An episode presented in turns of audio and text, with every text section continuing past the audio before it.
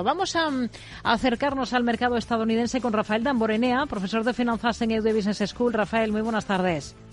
Muy buenas tardes, Rocío. Hoy tenemos al otro lado del Atlántico en los índices de renta variable caídas generalizadas. Vemos que cae sobre todo el Russell 2000 que agrupa los pequeños valores en un día en el que la clave de todo está en ese dato de IPC que hemos conocido el mes de enero en Estados Unidos. ¿Cómo lo ha visto y cómo hay que interpretarlo en términos de futuros movimientos de la Fed? Sí, la verdad es que no se lo ha tomado bien el mercado. La inflación vemos que cae al 3,1% en enero, pero la subida se mantiene en el 3,9% y además ambas lecturas están por encima de lo esperado por el consenso. Powell ya dijo que querían tener eh, más seguridad de que la inflación desciende de forma sostenible al 2%, así que bueno, me temo que todavía eh, queda mucho recorrido y que se mantendrá el endurecimiento de las condiciones crediticias durante más tiempo. Hmm. Si miramos a valores, a protagonistas, tenemos a Coca-Cola en el punto de mira. ¿Qué le han parecido los números que ha presentado la compañía? Han estado bien sus cifras, supera las estimaciones de ingresos, vemos también el beneficio por acción en línea con lo esperado y, bueno, lo que siempre digo, compañía extraordinaria, defensiva, eh, puede aprovechar todavía esas sólidas relaciones que tiene con los embotelladores en mercados emergentes, en donde vemos ¿no? que su tasa de penetración es menor y así podría impulsar eh, el crecimiento de las ventas pues aunando los productos clásicos y otros adaptados a los gustos locales y hemos visto también eh, grandes inversiones en una cadena de suministro ya digitalizada, toda esa parte de análisis de datos que ha mejorado eh, la planificación, fabricación y estrategia de comercialización y el reto ahora de Coca-Cola es consolidarse también en la categoría de café, pero bueno, poco que reprochar a una empresa con márgenes EBITDA superiores al 30%, con una disminución notable del CAPEX con relación a las ventas en la última década y sobre todo esa conversión de ingresos en flujo de caja libre por encima del 20%. Así que bueno, empresa excelente. Hmm. Al cierre del mercado se van a conocer los resultados de Airbnb. ¿Qué es lo que espera de esos números? pues grandes expectativas para una empresa que no ha sido rentable hasta hace poco y con el atractivo además eh, de que cotiza prácticamente al mismo nivel que en su salida a bolsa. Se espera una facturación de 2.160 millones de dólares y un beneficio por acción de 0,65 dólares que eh, de confirmarse constataría una gran mejora con relación al mismo periodo del ejercicio anterior.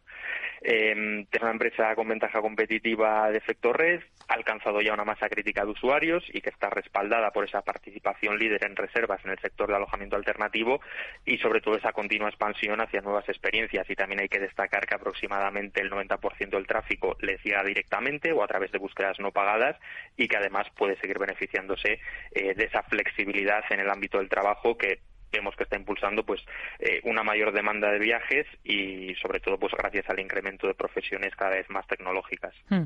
¿Seguiría los pasos del inversor activista Cara Icahn en JetBlue Airways, que acaba de hacerse con un 9,9% de, de la compañía? ¿Sería comprador de acciones de la aerolínea?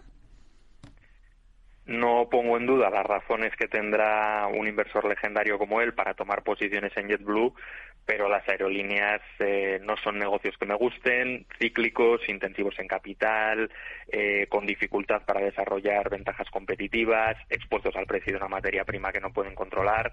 Seguro que con su activismo se puede mejorar la compañía, además parte de un nivel muy bajo, cuatro años consecutivos de pérdidas, escaso crecimiento, eh, un margen EBITDA apenas el 5%, pero yo no trataría de ir a remolque de lo que haga un tercero, por muy buen inversor que sea, si no soy capaz de entender los motivos que le han llevado a ello, o como en este caso, no me gusta la naturaleza del negocio, un negocio que por otro lado lleva más de ocho años perdiendo valor en bolsa. Hmm. Uno de los valores a los que miramos esta tarde es TripAdvisor en Estados Unidos. Está subiendo con fuerza, más de un 12%, después de crear la compañía un comité que pretende considerar una potencial venta de la empresa. ¿Cómo lo ve? Sí, de hecho también habíamos visto cómo sus acciones se disparaban un 14% en las operaciones eh, fuera de horario y puede ser lógico el movimiento. En términos de valoración, el múltiplo siempre es más bajo para este tipo de negocios, ya que refleja eh, esas menores barreras competitivas que tiene la industria y sobre todo la mayor competencia eh, relativa, ¿no? Lo que al final pues se refleja en un crecimiento anímico. Y finalmente tienes a compañías como Booking, Expedia o Airbnb pues que están invirtiendo muy fuerte en, sus plataformas y podría hacer que el efecto red de TripAdvisor eh, sea relativamente menor que el de sus competidores. Hmm. Hay otros títulos que tenemos hoy en el punto de mira en Estados Unidos, por ejemplo, Cadence Design, que viene de presentar resultados en las últimas horas, está recortando con fuerza más de un 4%. Los inversores están mirando con lupa a una empresa que se codea con líderes como Nvidia, ARM o Intel. No convencen sus previsiones, ¿no? Bueno, yo creo que los resultados del cuarto trimestre están en línea con las expectativas de ingresos y márgenes. Incluso vemos una mejora importante en el beneficio por acción, aunque es verdad, el pronóstico de Cadence para el primer trimestre eh, estuvo por debajo de las estimaciones del consenso y probablemente eh, fue el culpable de que las acciones pues cayeran alrededor del 6% fuera de horario. No obstante, confío en un mayor optimismo en torno al aumento de los ingresos a medio plazo, ya que hay que tener en cuenta eh, esa mayor adopción de automatización del diseño electrónico y también impulsada por la demanda de chips de inteligencia artificial y finalmente pues que estamos ante una empresa con márgenes brutos del 90%, ratios de rentabilidad de doble dígito, es una máquina de generar eh, flujo de caja libre y sobre todo es impresionante esa capacidad que tiene eh, para pulverizar todas las métricas de calidad mientras en paralelo sigue invirtiendo en ampliar sus capacidades de inteligencia artificial. Eso sí, creo que está bastante cara ahora mismo. Hmm. Escenario para Biogen, que también está recortando hoy con claridad más de un 6% después de que la Comisión Europea haya, haya aprobado su fármaco para el tratamiento de una enfermedad genética rara. Y tenemos también resultados de la compañía en las últimas horas.